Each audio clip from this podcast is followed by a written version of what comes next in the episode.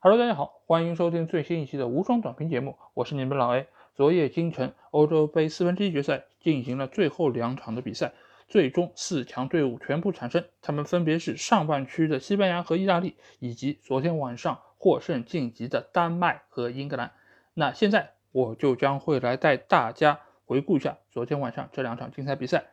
第一场比赛是北京时间凌晨零点进行的。捷克对丹麦这场比赛，这场比赛被誉为黑马之战，所以双方其实从一开场就展开了一个激烈的争夺。丹麦的开场非常顺利，他们通过一次角球的配合，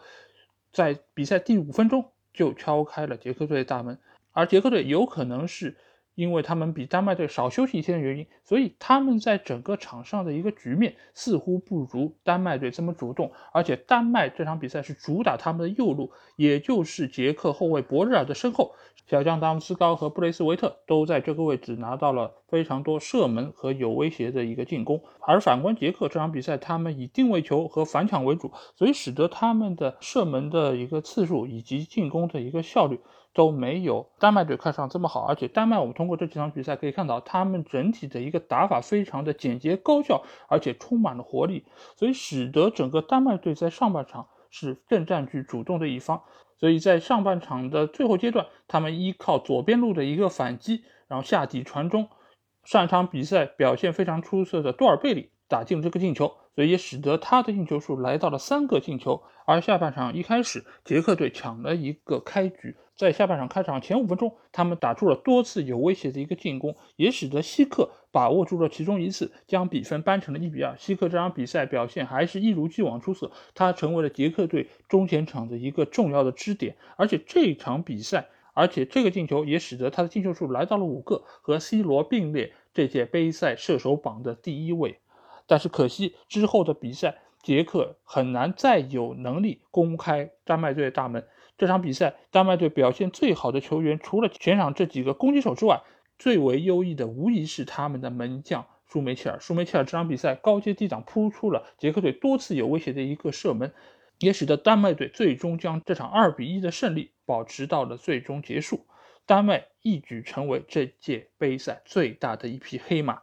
其实这来源于丹麦队本身的实力就非常的均衡，他们三条线都有出色的一个球员。尽管中场缺少了埃里克森，但是埃里克森其实尽管是技战术层面上面的一个损失，但是对于他们精神层面上面的一个支持，我觉得仍然是非常重要。所以丹麦队能够憋着一口气走到了四强这个位置，但是他们下一轮的对手将是强大的英格兰队。那我们来看一下英格兰队昨天给我们奉献了一场怎么样优异的表现吧。那这场比赛其实英格兰队做出了两个人员上的一个变化，首先就是派出了之前只上了十分钟的桑乔，因为非常多的人说桑乔没有上场是南门给曼联在压价，觉得这是一句玩笑话，但某种程度上南门是把桑乔作为一个骑兵来使用的。这场比赛我们就可以看到桑乔在场上的一个表现还是非常的不错，而另外一个变化就是派出了隔离期满的芒特。芒特因为之前作为吉尔莫尔的密切接触者，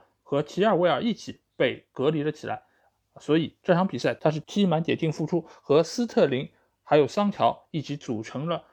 凯恩身后的三叉戟。呃，这场比赛其实英格兰队的开局也非常的好，因为他们第三分钟其实就依靠斯特林的一记直传，哈里凯恩打进了他本场比赛的第一个进球。自从上一场比赛哈里凯恩取得进球之后。这位大英帝星似乎找到了进球的一个感觉，这场比赛他的表现也仍然是非常出色。尽管在上半场的大多数时间内，你似乎仍然是很难看到这个鬼魂啊，但是他在下半场的一个进球，以及在进球之后，他显著增加了自己回撤拿球的一个次数，也使得他给整个球队的一个进攻组织。还有突破分球方面发挥了自己一个非常重要的一个贡献啊。那这场比赛，我觉得如果要评选英格兰队发挥最好的一个球员，我觉得无疑是曼联队的卢克肖。卢克肖其实在这届杯赛上都给大家奉献出了一个可以说是完美的一个表现啊，而且有力的回击了穆里尼奥对他的一个抨击。那这场比赛他奉献了两个助攻，而且他有多次突破，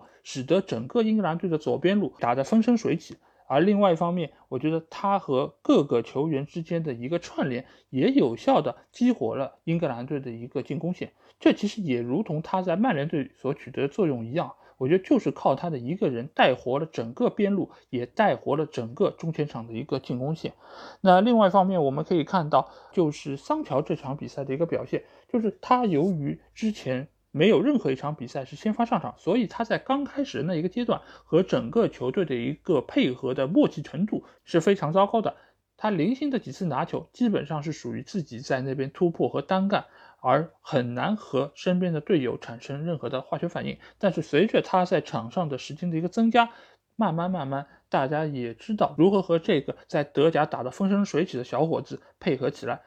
在下半场的最后阶段，他其实也有非常多次的一个突破以及分球，也给整个球队进攻的一个丰富程度有一个很好的表现。那这场比赛，乌克兰队在早早取得失球之后，整个队伍其实是。遇到了不少的问题，一个问题就是他们的后卫克里夫索夫，由于在一次防守的过程中受伤，不得不被替换下场，也打乱了整个乌克兰队的一个布局。之后，舍甫琴科不得不将自己的三后卫体系变成四后卫体系，而很难在中前场给到英格兰队一个有效的威胁，所以使得整个英格兰队在上半场大多数时间内都是处在一个半场攻防的一个情况下，尽管。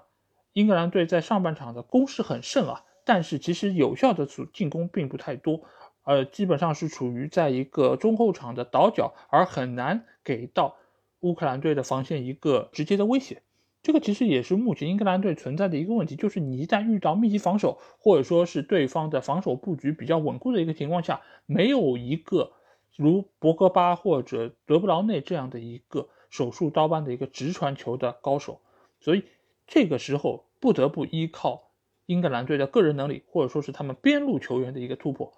南门其实这场比赛也是这么做的，所以在下半场的一开始，英格兰队抢了一个乌克兰队的开局，通过角球还有边路传中的几次快速的反击，连入三球，很快就奠定了这场比赛的一个基调。之后的三十分钟，基本上沦为垃圾时间，乌克兰队也没有能力敲开英格兰队的大门，英格兰队也开始调兵遣将，为下一场对丹麦队的比赛。做足准备，所以这场比赛其实英格兰队可以说是取得了一场完胜。但是另外一方面，其实他们也对于整个主力队员的一个轮换，还有体能的一个储备，我觉得他们也是做好了自己充分准备。而下场比赛，英格兰队将回到他们熟悉的温布利的主场来迎战丹麦队，所以天时地利人和等等各方面似乎都在向着英格兰说：现在足球到了该回家的时候了。那四强球队全部产生之后，我们来给大家盘点一下啊过去的这四场四分之一决赛。呃，首先就是我在前一期节目中有跟大家说到，就是一个所谓体能决定比赛结果的一个论调啊。而且当时我依照体能论的这么一个结果预测的四强的队伍，这次是全部产生，可见体能对于这届杯赛的一个成绩是如何的重要。那如果是基于我之前的这个理论的话，我们可以来预测一下。最终决赛的两个队伍会是谁？首先是西班牙队对意大利队这场比赛，西班牙队在平均年龄上是要比意大利队年轻一岁多的，这个其实是西班牙队的一个优势。但是西班牙队在上场比赛中打满了一百二十分钟，而且路易斯恩里克早早的就把一些主力球员换下，也使得替补上阵的这些球员他们的体能其实得到了一个非常大的消耗。所以这场比赛从体能储备的一个情况来看，可能双方是处在一个。半斤八两的一个状态，而且意大利队也损失了他们的重要的左边后卫斯皮纳佐拉，所以使得这场比赛的一个结果似乎看上去非常的扑朔迷离，而且进入到半决赛之后，不再存在有球队会比另外一个球队多休息的这么一个情况，大家都在同一个水平线上，所以基于这几点考虑，这场比赛的一个获胜方，我个人会更加倾向于少打了三十分钟，而且。换人的时机把握更为成熟的意大利队。而另外一场比赛，英格兰队对丹麦这场比赛，我觉得无疑英格兰队是被更看好的一方。首先，他们坐拥主场优势；另外一方面，就是他们的平均年龄要比丹麦更轻。因为英格兰队是现在这四个队伍里面平均年龄最轻的一个队伍，而且对于乌克兰队的这场比赛，英格兰队早早的进入了垃圾时间，所以他们在很早的一个情况下就换上了非常多替补的球员，让主力球员得以得到轮换下场休息。所以这场比赛。英格兰队的体能状况要比整个丹麦队好不少，而丹麦队在对捷克这场比赛中，其实一直是战斗到了最后一刻，因为捷克在最后时刻的进攻还是非常犀利，他们不得不全力参与防守，所以丹麦在这场比赛中的一个消耗也仍然是非常巨大。但是不要忽视他们在精神属性方面的一个坚毅程度，因为丹麦队是现在所有球队里面团结性最好的一个球队。但是在体能面前，我仍然是会高看英格兰队一眼，所以我预计最后的决赛对阵将是英格兰对意大利。呃，另外一方面，我们可以看到这次的四分之一决赛四场比赛啊，场均进球达到三个，仍然是有非常多的一个进球产生。这某种程度上其实也是验证了我们之前的一个说法，就是体能状况使得球队的一个防守能力变得异常的薄弱。而进球变得可能相对的容易，而在射手榜上，我们可以看到，由于希克在昨天晚上比赛中取得进球，所以他的进球数来到五个，和 C 罗并列射手榜的第一位。而哈里凯恩由于梅开二度，也使得他的进球数来到了三个，和斯特林还有多尔贝格一起占据射手榜的第三名的一个位置。而四个进球的本泽马、福斯贝里还有卢卡库，由于球队都已经被淘汰，所以他们的进球数已经不会被增加。所以目前来看，本届杯赛的最佳射手预计将会是 C 罗和希克，因为进入半决赛之后，各方的一个防守将会被提上议事日程。前锋进球将会变得异常艰难，所以尽管哈里凯恩昨天晚上进了两个入球，使得他的进球数来到了三个，但我仍然不是太看好他能够在接下去的比赛中打入超过两个进球，而获得射手榜的一个冠军的位置。而反观助攻榜这一块，由于瑞士的具贝尔已经被淘汰，所以取得四个助攻的他。已经没有办法再在这个数据上有所超越，而在他身后的霍伊比尔还有卢克肖，其实之后还有一场直接的对决，而他们又是整个队伍中一个给前锋输送炮弹非常重要的一个人物，所以我看好卢克肖能够在之后的比赛中持续送出助攻，而霍伊比尔则需要倚仗自己中前场的几个进攻球员的一个发挥。来刷新他的一个助攻数据，但鉴于英格兰队的防守做得异常稳固，在这届杯赛上仍然没有取得失球，所以我对于霍伊比尔取得助攻数的一个提升